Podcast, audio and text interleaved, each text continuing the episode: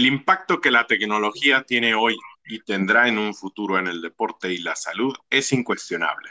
En los últimos años hemos estado expuestos a una multitud de nuevos dispositivos y productos que declaran ser fundamentales para trabajar.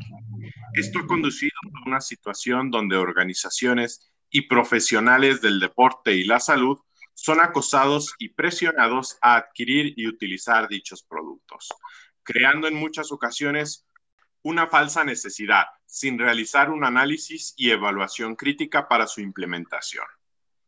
Bienvenidos a su podcast de actividad física favorito, Podcafis, donde de manera conjunta Silvestre Cardiel y Eric Villicaña discutiremos lo más actual y útil en el campo del movimiento. Hola, hola Eric, ¿cómo estás? Hola Silvestre, hola. Muy bien, muy bien. Muy, entusiasmado. Diría que es de los días que más contento estoy de grabar un episodio después, claro, de tener un invitado la semana pasada, como que agarramos un nuevo impulso en el podcast y listo para esta plática del día de hoy. Así es, Eric, ese impulso es mutuo, ¿eh? sí, eh, sí, lo escucho. a nuestros eh, oyentes que estén alertas para próximas invitaciones, que los invitados que vienen son de muy buen nivel. Claro que sí, claro que sí. Gracias mundial. Bien, pues hoy traemos un temita, Eric, que a más que uno le va a resultar interesante, porque es un tema que no te lo enseñan en la facultad, no hay un curso como tal o que, te enseñe eh, esto que vamos a hablar el día de hoy y que, que es un tema en algunas partes que ha estado influenciado demasiado mal influenciado y bien influenciado so por las redes sociales como Instagram, Twitter o Facebook, Eric. Sí, Silvestre, fíjate qué bueno que mencionas eso, no me había puesto a pensarlo, el hecho de que sí no, no nos enseñan realmente en la facultad, cuando ves temas de actividad física, fisiología, realmente te enseñan algunas maneras de cómo puedes medir ciertas cosas, y en algunos casos se menciona como el estándar de oro, ¿no? De cuando ves antropometría, pues el Lexa, por decir algo, ¿no? O eh, prueba de esfuerzo, ves algún analizador de gases y cómo se hace eso. Pero cosas ahí ya más prácticas, eh, más aterrizadas al mundo real y que te ayuden a distinguir cuándo una herramienta es eh, interesante para tu día a día, pues sí, eso falta. Y sí, como mencionas, yo creo que en las redes sociales uno va investigando y aplicaciones o instrumentos que van haciendo ruido, pues uno los va adquiriendo, pero es parte de ya de uno, ¿no? De, determinar si es bueno o no silvestre. Sí, y eso es lo que vamos a platicar el día de hoy. Cómo eh, ha evolucionado la, tecnología, cómo o qué paso seguir para implementar eh, alguna tecnología, algún dispositivo, alguna evaluación, porque también el conocimiento funge como tecnología cuando eh, es eh, cuando hablamos de aplicaciones prácticas, el trabajo en equipo, todo ese tipo de cosas. Vamos a estarlas platicando el día de hoy. Y pues sin más, Eric, ¿qué te parece si iniciamos? Perfecto, Silvestre. Sí, yo creo que es bueno para nuestros oyentes como plantear esta situación, ¿no? De cómo ha venido evolucionando la tecnología, evidentemente en todos los campos, pero centrándonos más en la actividad física, en deporte, en el ejercicio físico, pues sin duda los últimos 50 años la revolución se da pues por tres factores importantes, ¿no? Uno que podemos ver muy claramente es la reducción del tamaño de los dispositivos.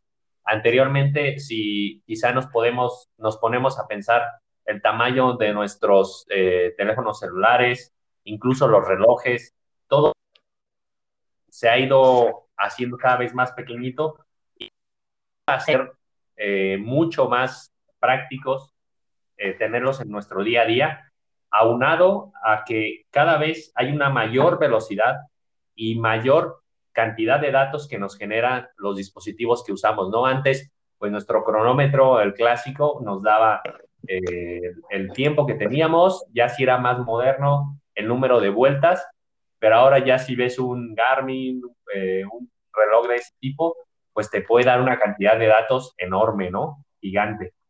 Y también una reducción de costos, porque antes era muy complicado acceder a este tipo de tecnología, ¿no?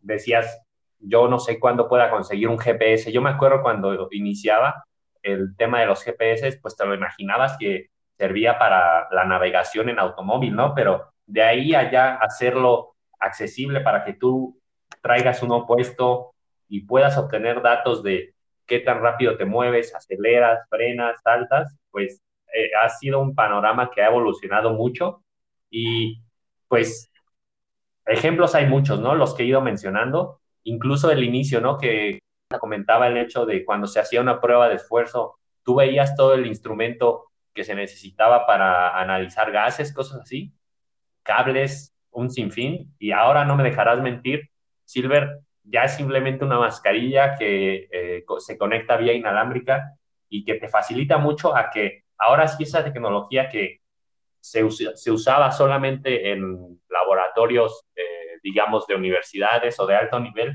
pues estén muy cerca de la población general y los deportistas que buscan dar el siguiente pasito. Y pues que sin duda nos ayudan mucho a que sabiendo, y de eso vamos a hablar hoy, y va a ser lo clave que tenemos que tomar en cuenta al momento de implementar una tecnología, pues esos datos que nos pueden dar como retroalimentación a los deportistas y también a nosotros eh, como entrenadores o practicantes de la actividad física para tomar una decisión, ¿no? Para decir, ¿sabes qué? Creo que mejor esta siguiente semana nos la tomamos con más calma o sabes qué? La siguiente sesión en lugar de hacer eh, seis intervalos, hacer ocho, todo eso es parte del proceso, ¿no? Ir analizando y que sin duda creo que Silvestre, en el siguiente punto tú nos podrás ayudar a definir eh, qué primeros pasos, ¿no? Podemos tener en cuenta al momento de, ok, ya me ofrecieron este nuevo reloj, este nuevo aplicación. ¿Qué tomo en cuenta para aplicarlo o no? Sí, y creo que uno de los principales aspectos que nos pueden ayudar a estructurar el enfoque es reconocer el nivel y el tipo de conocimiento adicional que buscamos en este dispositivo. Es decir, si el dispositivo va a requerir que yo tenga que eh, realizar algún curso, algún diplomado o especializarme en, alguna rama del ejercicio, pues adelante, ¿no? Este nuevo conocimiento dependerá del, del entendimiento y de los fundamentos en fisiología, biomecánica o psicología, que es muy conocido como el conocimiento vertical, o integrar información desde otras áreas relacionadas al rendimiento humano, es decir, conocimiento horizontal. Teniendo uno u otro enfoque para aplicación, para la aplicación de esta tecnología, una vez que identificamos qué aspectos me pueden ayudar en este enfoque, es lo que va a determinar las características operacionales de la tecnología requerida. Entonces, y cómo esta eh, información va a ser comunicada a jugadores, staff y gestionadores. Creo que esa es una de las principales cosas que tenemos que eh, tener en cuenta. Si esta tecnología va a necesitar que yo me especialice en alguna, algún fundamento o reforzar algún fundamento de fisiología, biomecánica o psicología. por ejemplo, Eric, uno de, estos ejemplos que a lo mejor sigue siendo un, estándar de oro, que es la evaluación isocinética, que requiere eh, fundamentos en cuanto a biomecánica y también a fisiología para poder, para poder operarlo.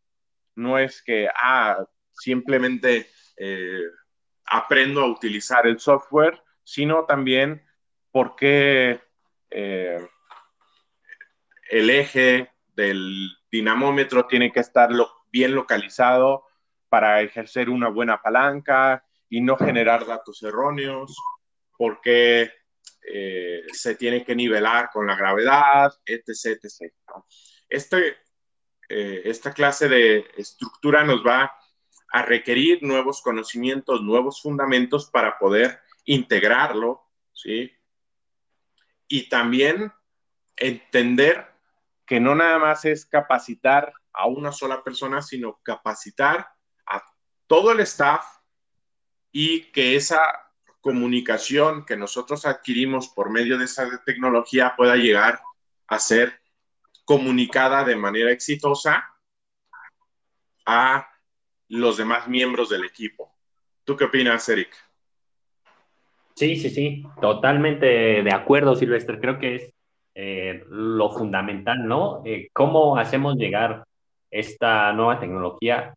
Menciona no solo a, quien la está aplicando de primera mano o al deportista que la está eh, poniendo en práctica, sino pues todos, ¿no? ya que al final de cuentas es un trabajo de equipo y que la implementación requiere que no solamente entendamos el uso, los protocolos y también pues los datos, ¿no? Que se genera, sino saber cómo utilizarlos y que sin duda también creer, ¿no? En, ¿O no, no crees eso, Silvestre? O sea, me refiero a que entendamos el significado de los datos y que crean en la métrica o en lo que nos está dando eh, ese avance tecnológico. Por ejemplo, si nosotros trabajamos con, anteriormente llevamos nuestra prescripción de entrenamiento y la basamos, por decir algo, algo que eh, sucedió, pero ahora ya es, digamos, el día a día.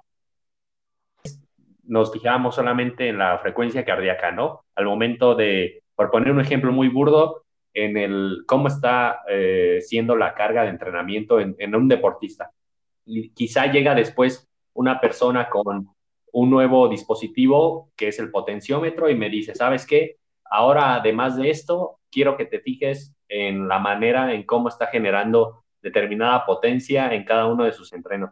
Pero si a lo mejor las personas del staff no entienden a qué se refiere el dato que nos está dando y qué nos está aportando, pues sin duda creo que lo pueden olvidar y decir, ¿sabes qué? Yo me mantengo con como lo hacía antes porque me ha funcionado y ya no me interesa esa parte que tú me traes porque a lo mejor me representa un mayor problema, ¿no? Que es parte de lo que vamos a profundizar un poquito más adelante, pero sí, sin duda creo que es importantísimo esa parte silvestre, aunado a que, pues al final de cuentas lo que buscamos también es que nos ayude a, ser más precisos, más individuales y ser eh, más dando vida a las personas con las que trabajamos. ¿No, Silvestre? Así es, tienes toda la razón. Y otro paso a implementar en, este, en esta nueva tecnología para poder llevarla a cabo en nuestras organizaciones o deportistas es determinar la necesidad, y eso es un error muy, muy notorio que yo he visto en entrenadores, Eric, es determinar la necesidad o la solución antes de encontrar un problema. Error clave en eh, en esta adquisición o implementación de las tecnologías. Y explico el por qué.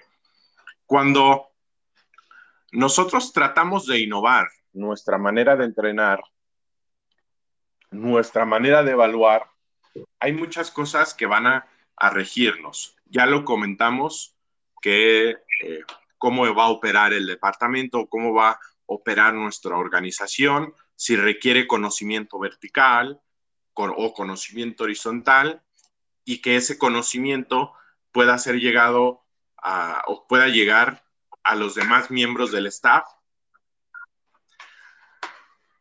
Pues esta implementación o esta determinar la necesidad o la solución antes de encontrar un problema viene arraigado porque muchas veces nos gana la influencia de estos promotores eh, de las franquicias o de eh, a veces pues la influencia de las redes sociales o de otros entrenadores que seguimos que ya están utilizando una nueva, un nuevo dispositivo, pero que en muchas ocasiones no tenemos la necesidad de encontrarlo, ¿sí? O de adquirirlo. Es decir, si mis deportistas pues son más, por ejemplo, de 100 metros, un corredor de 100 metros, o la mayoría de los deportistas, de mis deportistas son de este deporte, pues de poco o nada me serviría adquirir, no sé, un nuevo eh, dispositivo con el cual pueda medir mi VO2 max. Obviamente sé que en determinado momento mis atletas van a necesitar de esta herramienta, pero no es lo más útil y yo me podría guiar por otras expectativas u otras, eh, otros caminos para poder implementar una nueva tecnología y a lo mejor guiarme más hacia adquirir una plataforma de contacto o eh, algún eh, transductor lineal para medir de manera más exacta y en tiempo real las cargas que estoy implementando a mis deportistas. Sí, o ahora que mencionas eso, Silver, se me viene a la mente otro ejemplo que también se puso en boca de todos. Ahora que tienen tanto éxito los triatletas noruegos, y bueno, no solo triatletas, eh, corredores en pista, y que han llevado el uso de los medidores de lactato al día a día, se generó, bueno, por lo que también me di cuenta en Twitter, que había un desabasto, por ejemplo, de, tiras de lactato, ¿no? y pues tú puedes creer que evidentemente nos da muchísima información y es muy útil, pero sin duda eso creo que también nos habla de que las personas al ver esa influencia y ese que, que generan ¿no? los grandes deportistas, pues se puede pensar que si no tengo el medidor de lactato y me estoy midiendo en cada uno de mis entrenamientos no voy a mejorar, cuando a lo mejor no es, eh, como mencionas, ¿no? no es una necesidad eh, en ese momento y simplemente pues se hace con el fin de pues buscar estar ahí a la par, pero si a lo mejor yo estoy una persona novata o que todavía me falta mucho periodo por recorrer en mi mundo de entrenamiento, pues me puedo ahorrar eh, medirme el lactato diario, ¿no? Así es, Eric. Y todo recae porque evaluamos las necesidades o evaluar una necesidad consiste en identificar y priorizar soluciones para dirigir las brechas de rendimiento. Y todo esto es un proceso de búsqueda de preguntas. Y esto es importante y que tome nota, es un proceso de búsqueda de preguntas, comparar las respuestas a esas preguntas y hacer decisiones informadas sobre qué hacer para mejorar el rendimiento. Podemos implementar una nueva tecnología, lo que tú mencionabas, o podemos tomar eh, como referencia algunos otros valores para seguir prescribiendo el ejercicio, a lo mejor sin guiándome por el ejemplo que, que tú mencionaba sin medir en cada serie a cómo está, cómo está mi lactato, ¿no? O en el caso, por ejemplo, eh, del ejemplo que yo ponía de si mis deportistas son de 100 metros, me vendría mejor un transductor lineal o, o una plataforma de contacto, pues aún así puedo hacer decisiones informadas para mejorar el rendimiento sin la necesidad de hacer un costo o de hacer un gasto, perdón, en esas tecnologías, que al final puedo utilizar heurísticas para prescribir este entrenamiento, maneras sencillas, cuando no, no me encuentro en disponibilidad de hacer un gasto para adquirir este nuevo dispositivo. Sí, de acuerdo. Y todo recae en pensar de manera amplia y sistemática considerar enfoques interdisciplinarios y sobre todo, Eric, justificar cada decisión que tomemos en la implementación de estas eh, necesidades. Si no podemos justificar esa implementación y por ende, al no justificarla, no vamos a tener una, un aprovechamiento completo de la tecnología por más descuento que tenga, por más eh, barata que nos las estén dejando o, o porque la está utilizando el atleta del momento, pues hay que justificar, hay que ver la diferencia entre el interés real versus la influencia que eh, está al día a día en nuestro campo, ¿no? Sí, de acuerdo, Silver. Sobre todo, analizar la información recolectada. Eso es indispensable. Y, si este análisis, Eric, por ejemplo, poniendo otro ejemplo, es, va desde una perspectiva lineal o no lineal y, y sistémica, lo que se asemeja al mundo real y, llamarlo eh, como nosotros ya lo hemos mencionado, que, habla este modelo Mladen Jovanovic, porque si elegimos la última, deberíamos de preocuparnos por no realizar eh, reportes simplificados, porque si hay una multitud de factores que pueden influir dentro o de, o de los valores que nos da esta tecnología y simplemente uno se fija en la mejora de un, de un valor o de una habilidad, pues no va a tener eh, el, el, panorama completo, vaya, esa vista de águila que puede tener o que puede necesitar los deportes, por ejemplo, colectivos, en comparación que a los deportes individuales. Entonces, entender esa perspectiva también de, los datos que nos va a arrojar y cómo nosotros vamos a organizar esos datos para las, cumplir las, las necesidades reales de, del atleta, del profesional a cargo del atleta y de la organización como tal, ¿no, Eric? Sí, Silvestre. Eh, fíjate, hace poquito me puse a, a pensar, eh, bueno, estaba escuchando un podcast y de ahí salió este tema, ¿no? De cómo analizamos eh, información y, tener esa perspectiva que ya hemos dicho en episodios pasados, de al final de cuentas, no todo lo que sucede en el entrenamiento va a ser lineal, ¿no? Aunque así, así querramos, no porque yo entrene más eh, va a ser mejor. Por ejemplo, cuando nos involucramos más en el mundo de deportes de resistencia, hay, una métrica, ¿no? Que eh, maneja el sistema de Training Peaks, que es en puntos de estrés, ¿no? Y te va dando un acumulado semanal de las últimas seis semanas, me parece que es el CTL, ¿no?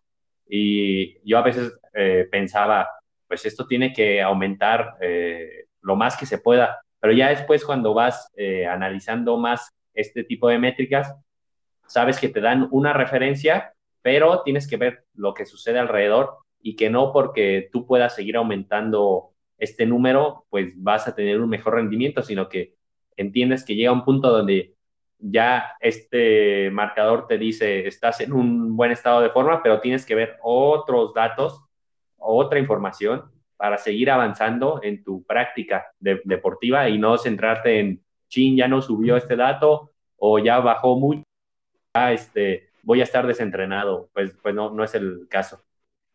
Sí, otro ejemplo, Eric, que ya tenía varios episodios que lo quería, que lo quería poner, es lo de la... Entonces, esta sobrecarga progresiva no va a alinear. O sea, no va a alinear en el sentido de que no cada mes o cada mesociclo vamos a estar aumentando el 10 o el 5% de nuestro peso, porque si no, imagínate, al final de cuatro o cinco años de entrenamiento, el peso que, que levantaríamos, pues sería descomunal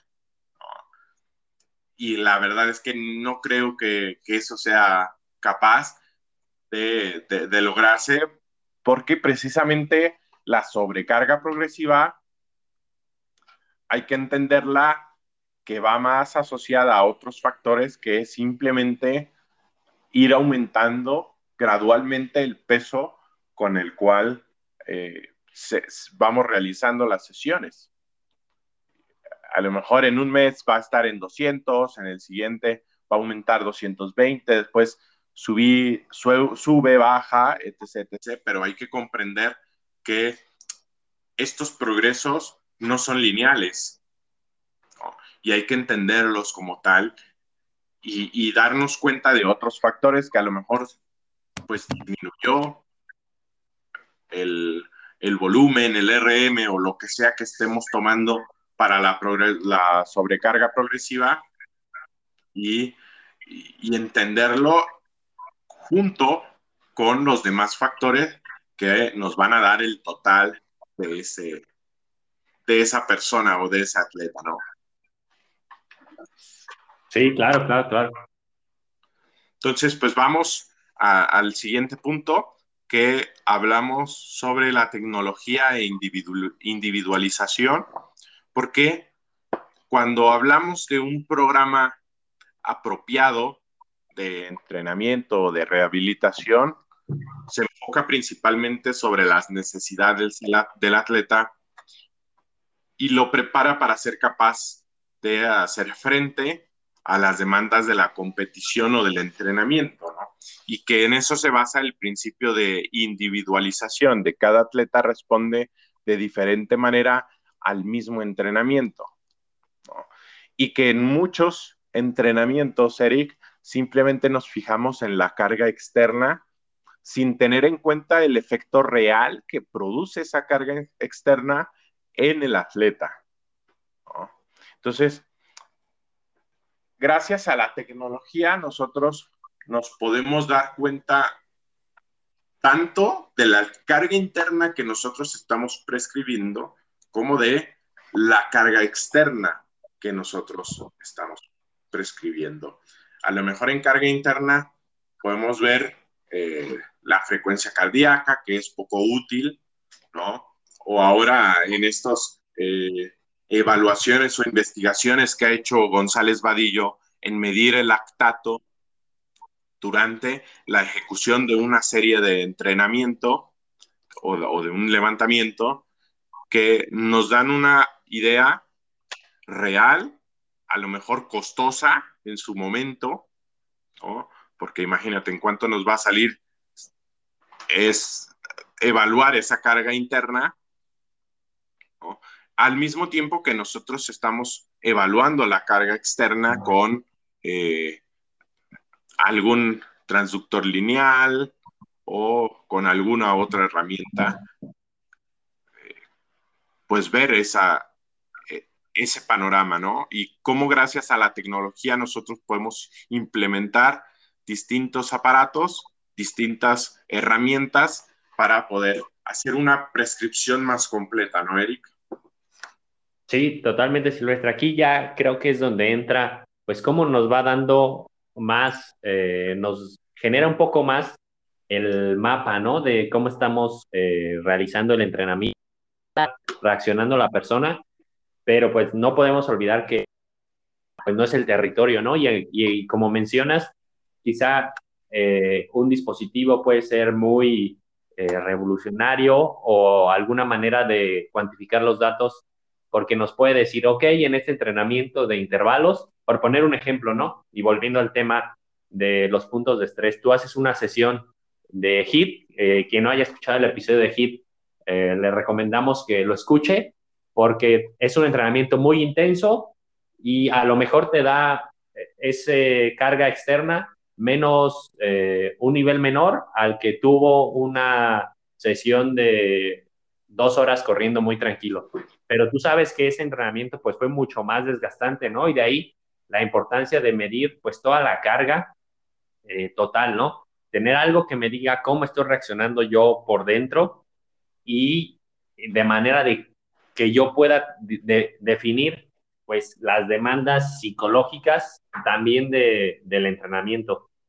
Y si te parece bien, Silver, creo que aquí entra mucho el, dato eh, o el punto que queremos contar eh, a continuación, ¿no? Que dentro de todos esos datos que vamos obteniendo, qué tan válido, qué tan confiable es y qué tanta usabilidad le podemos dar a ese dispositivo que a lo mejor nos compramos para que nos mida mi calidad de sueño. O ahora que también está en boca de, de todos y que cada vez se le dan más usos, la variabilidad de la frecuencia cardíaca, ¿no? Quizá yo escucho que es lo último, lo más novedoso, pero ¿contra qué lo está validando, no? ¿Realmente está midiendo eh, lo que miden? O también eh, saber si yo me mido un lunes eh, y de repente la siguiente semana me vuelvo a medir y me está diciendo que ya mejoré, pues identificar si sí es dado por el entrenamiento o no. Ese es un punto importantísimo de la validez, ¿no? Que algunos dispositivos pues no reportan cuánto error tienen de medición. Y por ejemplo, eh, y creo que ya lo aclaró, eh, por ejemplo, en el entrenamiento de fuerza, eh, que decía, ok, si tú mides la velocidad de una sentadilla, tienes que saber el error que te da el transductor lineal, ¿no? Porque a lo mejor tú haces una sentadilla un día y te sale a 0.60, ¿no?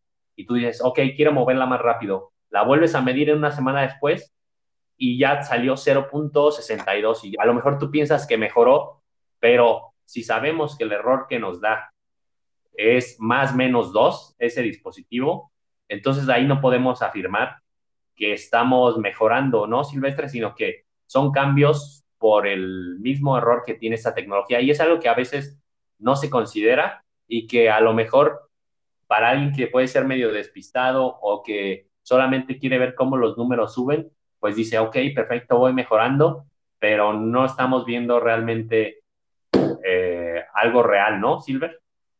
Sí, sí. O, por ejemplo, también involucra la manera de la validez, cómo se realiza el protocolo de evaluación o cómo se usa el, dispositivo. Porque a lo mejor eh, tendrá ese rango de error, pero si eh, en, en esta semana o en la primera evaluación se realiza una sentadilla más profunda que en la segunda, obviamente eh, la velocidad de ejecución va a ser mayor, ¿no? y por ahí podría también tener un sesgo bastante importante, pero ya es cuestión de generar esa validez tanto del dispositivo o conocer esa magnitud de error del dispositivo y también conocer la magnitud de error del protocolo que vamos a implementar con dicho dispositivo. Sí, sí, sí, exactamente esa parte es clave y, y además de esa, también conocer que hay diferencias dentro de, por ejemplo, un mismo dispositivo que usemos y también entre uno que mida lo mismo, pero que, por ejemplo, sean de diferentes marcas, ¿no? Por ejemplo, tú vas, eh, te realizas un test de lactato y no sabes si eh, ese medidor te da un cierta, una cierta medición, quizá a otro centro de entrenamiento te lo hacen con, con y tú piensas que ya mejoraste o que ya estás aclarando mejor el lactato, pero hay que entender que cada pues, marca va a tener algunas eh, cualidades distintas a la otra y no, podemos este, estar asegurando de que estamos mejorando. Y también aquí lo que donde se vuelve ya un poquito complicado y lo que se menciona como un lado más oscuro es que pues también las compañías al final de cuentas eh, al ser un negocio muchas veces no van a, tener una transparencia total en, por ejemplo, los algoritmos que usan o cómo están validando todos sus dispositivos, porque es parte de, su mercadotecnia, por ejemplo, si es un producto nuevo y no quieren que la competencia le, les copie, ¿no? Entonces, eso es lo donde se vuelve un poquito complicado eh, definir si esta pulsera me está midiendo realmente mi nivel de descanso total. Por ejemplo, ahora ha estado, quien a lo mejor vio el, Giro de Italia, muchos ciclistas traían eh, una pulsera que se llama WHOOP eh, esta parte, ¿no? De variabilidad de la frecuencia cardíaca y aspectos. Y quizá lo que mencionabas en el punto pasado, ¿no? De que tú dices, ok, perfecto, eh, creo que la necesito, ¿no? Y tú piensas que te va a ayudar mucho, pero igual no sabemos realmente qué sí está midiendo la compañía y qué no, y que también eh, qué tan validado está para todas las poblaciones. Hace poco también mencionaban en un hilo en Twitter que, por ejemplo, este tipo de dispositivos que son con algún lector óptico o cosas similares, por ejemplo, si tú tienes tatuajes, por poner un ejemplo muy burdo, quizá no te va a medir de la misma manera a una persona que no las tenga, ¿no? Y, y, quizás se validó con personas que no la tenían. O el tono de piel, que puede ser distinto, también es un factor a considerar y que quizá no se, no, no se menciona, pero que es importante, porque al final de cuentas, eso nos va a, a sumar en la validez, en la confiabilidad y pues definir qué costo y qué beneficio me está dando ese dispositivo que yo estoy instaurando en mi día a día o en mi organización, ¿no? Y lo clave, no sé qué opinas, Silvestre, también quizá llega una nueva tecnología y dicen, ok, a partir de ahora eh, todos tenemos que medir este, eh, este tipo de eh, prueba, ¿no? O este, esta métrica. Y quizá si no se considera lo que mencionaste en el segundo punto, puede ser mucho más tardado en tiempo, los recursos económicos o incluso de personas. Ok, si antes no necesitaba dos personas que estuvieran checando que estén haciendo bien el protocolo de sentadilla, ahora sí las necesito, ¿no? Todo eso, pues sin duda, es eh, importante porque podemos buscar ser pioneros, pero también hay que cuidar todo esto, ¿no? Porque incluso tú puedes poner en riesgo eh, quizás hasta la reputación de, un staff o de, una persona, porque tú antes estabas seguro de que esta era la manera que íbamos a mejorar y quizá ahora esta tecnología te dice, ¿sabes qué? Se te está pasando de, de entrenamiento y ya empiezan las dudas, oye, me estás entrenando mal, cosas, cosa que antes no pasaba cuando no había quizá esos datos, ¿no? Y que es donde entra lo, eh, el equilibrio que, hay que buscar, ¿no, Silvestre? Sí, a veces la tecnología eh, nos juega en contra porque me, agrada mucho ese, ese, ejemplo que tú mencionas, que pues ahora con tantos datos que nos da eh, la tecnología o, determinado dato que nos da un aparato, pues si el método de entrenamiento no funcionó o la estrategia, mejor dicho, de entrenamiento no funcionó y el dato no mejora, o, simplemente porque eh, por, una, por un error de medición eh, el dato no mejoró, pues entonces podemos jugar hasta con la reputación de uno mismo, ¿no? Sí, así Cuando prometemos cosas que a lo mejor eh, con los tenis, ¿no? Con, esto que, alguna vez mencionamos, de, que los tenis nos mejoran un porcentaje en, el rendimiento gracias a, la suela y todo este tipo de cosas, y al final no lo mejora, pues e, eso es importante, ¿no? Cuidar esa parte y saber que la, que la tecnología que vamos a utilizar va a ser o va a sumar puntos positivos que negativos. Eso es súper importante. Y más, Eric, porque ahora con tanta tecnología, con tantos dispositivos, la pregunta real es, ¿cuánta información de la cual recolectamos de nuestros atletas puede ser usada y analizada de manera significativa? Esa es una pregunta que nos debemos de, de realizar eh, de manera importante. ¿Cuánta de esa información que nosotros adquirimos por cualquier, el, por el dispositivo que sea, va a ser útil para mejorar la estrategia de entrenamiento y sobre todo, antes de mejorar, que nos ayude a ser una buena prescripción, ¿no? Esa es la gran pregunta. Y de esto, pues vamos a pasar por unas eh, fases del manejo de la información, que es la recolección, el almacenamiento y cómo se reporta esta, esta información. Entonces, debido a esta cantidad tan enorme, hay algunas empresas que pues han visto esta necesidad que venden y estas empresas venden sus espacios para almacenar datos e información de todos los dispositivos y esto es muy común en clubes eh, de gran alcance como pueden ser eh, equipos de NFL, de NBA, equipos de fútbol, donde utilizan o recopilan tanta información que a veces es difícil poder manejarla en tantos dispositivos. Por ejemplo, un dispositivo en donde se tenga que analizar eh, las velocidades de ejecución, por decir un ejemplo. Otro donde se analiza el GPS. Entonces, todas estas eh, bases de datos o estas empresas pueden vincular todos los dispositivos que, con los cuales van a trabajar la organización y toda la información la va a tener en un solo lugar.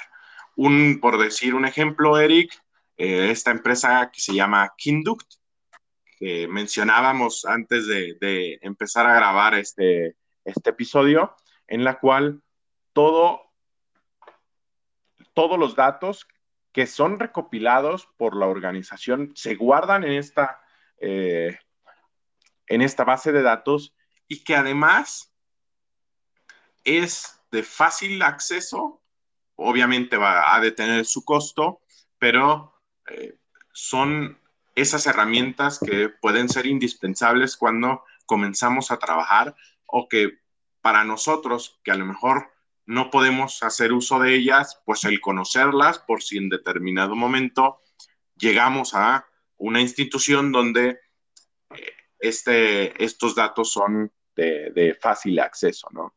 Entonces, esto es importante. Y sobre todo en el punto final, Eric, de que todo ese almacenamiento de datos, todos esos datos y que mencionamos al principio, puedan ser comunicados de manera efectiva al staff, a los dirigentes, a los dueños y sobre todo a los propios jugadores. Sí, totalmente, Silvestre. Eh, sin duda lo que mencionas vendría a representar pues como la, punta de, la montaña, ¿no? Donde pues llega todo y ya es un nivel pues altísimo por la cantidad de, de datos y evaluaciones que se le hacen ya un club o de alto nivel. Pero poniendo un ejemplo muy burdo, Silvestre, del día a día, no sé si recuerdas cuando quisimos hacer nuestra hoja de Excel donde analizamos a partir del entrenamiento de fuerza, pues salían muchas métricas y de ahí, pues, eh, el objetivo es que nos ayudara a tomar decisiones, ¿no? Del entrenamiento. Y sin duda, pues, obviamente, aunque tenía su dificultad tener todas esas métricas derivadas ahí, también eh, darle uso, ¿no? Y ahí fue donde yo a veces eh, me ponía a pensar de, ok, ¿a cuáles de todas estas le pongo atención o le pongo a todas o solamente a una? Y, y eso es donde yo creo, no es que se reduzca todo, pero que sí es muy este, el, punto final donde nos permite ahora sí llevarlo a, a, la práctica y, y, que nos sea útil, ¿no? Sí, sobre todo. Por ejemplo, otro ejemplo que yo no he trabajado con eh, dispositivos GPS, pero es una de las lecturas que, que más me apasiona. Pues nos arrojan tantos datos estos dispositivos, cuántas aceleraciones, eh, eh, distancias recorridas, eh, a qué velocidad se, la velocidad media, todo, todo este tipo de cosas. Y al final, simplemente todo se resume en qué información va a ser útil para este trabajo que es necesaria que el atleta provoque en el entrenamiento o en la competición. Por ejemplo, vas a hacer .5 aceleraciones cada cierto tiempo, ¿no? Entonces, uno busca propiciar el, contexto adecuado para que esto se, se, pueda ejecutar y pues tú evaluar con los dispositivos GPS si fue de esta manera, ¿no? Y eso, por ejemplo, también recae mucho y es una herramienta muy útil para atletas en deportes colectivos cuando no se está cumpliendo esa puesta a punto, pues implementar a lo mejor estrategias un poco más aisladas del deporte en sí que puedan ayudar a, mejorar este rendimiento, ¿no? Es un otro ejemplo, pero pues al final de todo es qué datos me van a ayudar para prescribir, para monitorizar y sobre todo para evaluar, ¿no? Sí, así es, Silvestre. Y qué bueno que justo mencionas esos ejemplos. Y creo que nos sirve bien como para ir enfilando el final del episodio, pues mejorar algunos ejemplos de tecnología que nos hemos topado pues en el día a día. Ya mencionaste los GPS, pero igual eh, otros, ¿no? Y que sin duda a lo mejor ya muchos conocen. Y creo que el primero para empezar, pues es el, yo creo que fue de las primeras cosas que me topé y dije, ah, caray, aquí hay algo interesante y que sin duda, pues el desarrollo que ha tenido lo respalda, es el My Lab del doctor Carlos Balsalobre, que empezó con eh, aplicaciones de móvil donde te evalúa, y la más famosa es My donde solo te evalúa el, el salto vertical, eh, el salto contra movimiento, otros, y que al, al, final de cuentas, lo importante que hizo él, y yo creo que por lo que tuvo el éxito, es que lo pudo validar con el estándar de forma bien, eh, en, forma de, contacto y que se vio que con el uso de tu celular tú podías tener una información muy útil que te sirve para muchas cosas, evaluar un salto y que pues expandió porque al final de cuentas mm, pocos tenemos acceso a, a ese tipo de dispositivos de estándar de oro y que tú al final de cuentas ahora con el avance justamente de la tecnología tienes un celular y puedes evaluar a la persona en el lugar donde estés. O incluso yo lo he utilizado con personas que me mandan su video y ya tú lo puedes eh, meter ahí y ya te permite tomar decisiones o hacer, quizá ampliarle el panorama a la persona de, cómo va. Y pues son parte de, las que más se usan, ¿no, Silvestre? Sí, sí, sí, sobre todo. Por ejemplo, una característica muy importante eh, de la aplicación de MyLift, se llama de, del doctor Carlos Balsalobre, que mide la velocidad de ejecución. Por ejemplo, cuando la gente o, profesionales evalúan con un transductor lineal, lo correcto es que se haga en una máquina Smith, ¿no? Donde el movimiento sea vertical completamente. En muchos de los movimientos en la sala de gimnasios, el movimiento no es completamente vertical y muchos transductores lineales no tienen ese ajuste para evaluar el movimiento horizontal. Del que sí sé que es GymAware, el dispositivo, yo creo que es el uno de los más eh, oficiales y caros del mercado que nos mide esa, esa parte horizontal del movimiento, ¿no? pero otros dispositivos que están caros, pues no tienen estabilidad y tendrían que ser evaluados en la máquina Smith. No es evaluado de esa manera, entonces por ahí hay un margen de error que se tiene que considerar y pues con este dispositivo de, la aplicación es más que fácil porque simplemente estás evaluando la velocidad a la cual se está ejecutando la barra lo cual es bastante, bastante interesante y que además, pues tiene una validez superior a unos acelerómetros que fueron muy famosos en su momento, pero pues que al final tienen mejor validez, ¿no? Sí, así es, Silvestre. Y otros dispositivos que también vale la pena mencionar y que yo creo ya todos hemos quizá tenido uno o conocemos a alguien que tenga uno, pues son las pulseras eh, de fitness, por así decirlo.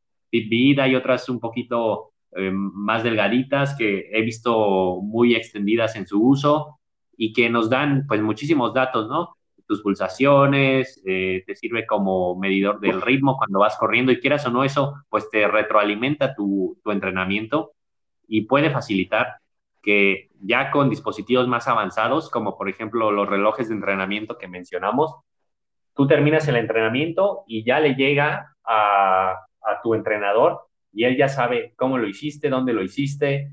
Quizás si tienes medidor eh, más avanzado de potencia, incluso le da esos datos. Aunado a eso, también los medidores de frecuencia cardíaca ya están organizados y quieras o no, eso ya da un panorama de que tú cuando terminas el entrenamiento, ya, no solamente, pues sabes que corriste eh, seis kilómetros, ¿no? Ya sabes si corriste seis, que tu ritmo fue tanto, que estuviste de desnivel tanto, eh, tu frecuencia cardíaca empezó eh, en 120, terminó en 140, una cantidad de, de, datos enorme, ¿no? Y que sin duda es apasionante, pero también, como mencionamos, y creo que es el mensaje que queremos dar, eh, pues saber qué hacer, ¿no? Con, todo esto, porque también ya no solamente se quedan con las medidas, digamos, externas, ¿no? Sino que también y se ha puesto más de moda, incluso medidores un poquito más invasivos, ¿no? Que te miden eh, la glucosa en tiempo real. O sea, es algo fenomenal, pero que también eh, nos pregunta de qué tan útil es. Ha generado últimamente polémica de que eh, si sí nos sirve de algo en el entrenamiento no, en personas sanas. Todo eso, pues, es, apasionante, pero que grandísimo, ¿no, Silvestre?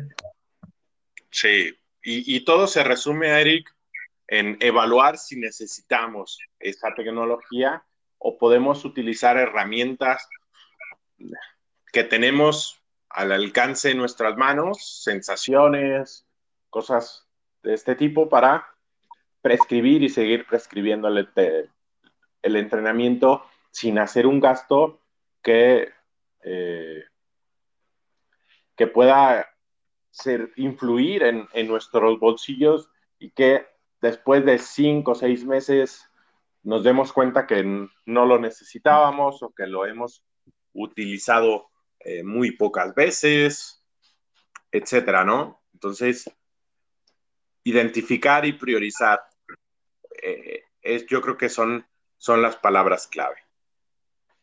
Sí, de acuerdo, Silvestre. Creo que es eh, un punto muy, muy, muy importante para terminar este gran episodio y que sin duda pues se queden con eso, igual prueben cosas, quien a lo mejor ya está más en un ámbito, pues sí, al final de cuentas tendrá que a lo mejor tomar un curso y evaluar si en su organización sí es importante y quien a lo mejor lo hace por gusto, pues lo, lo que mencionas, eh, evalúen bien toda, toda esa situación y creo que valdría la pena que nos cuenten todos nuestros oyentes. Vamos a poner ahí en la pregunta del podcast qué tecnología más les ha cambiado su manera en la que entrenan o realizan su, su deporte y cuál a lo mejor no tanto, ¿no? Y también vamos a aprovechar para dejar en la descripción del episodio justamente este artículo que comentamos este día de, de, de hoy, para quien quiera profundizar más y, le dé otras más vueltas de torca ahí a este tema.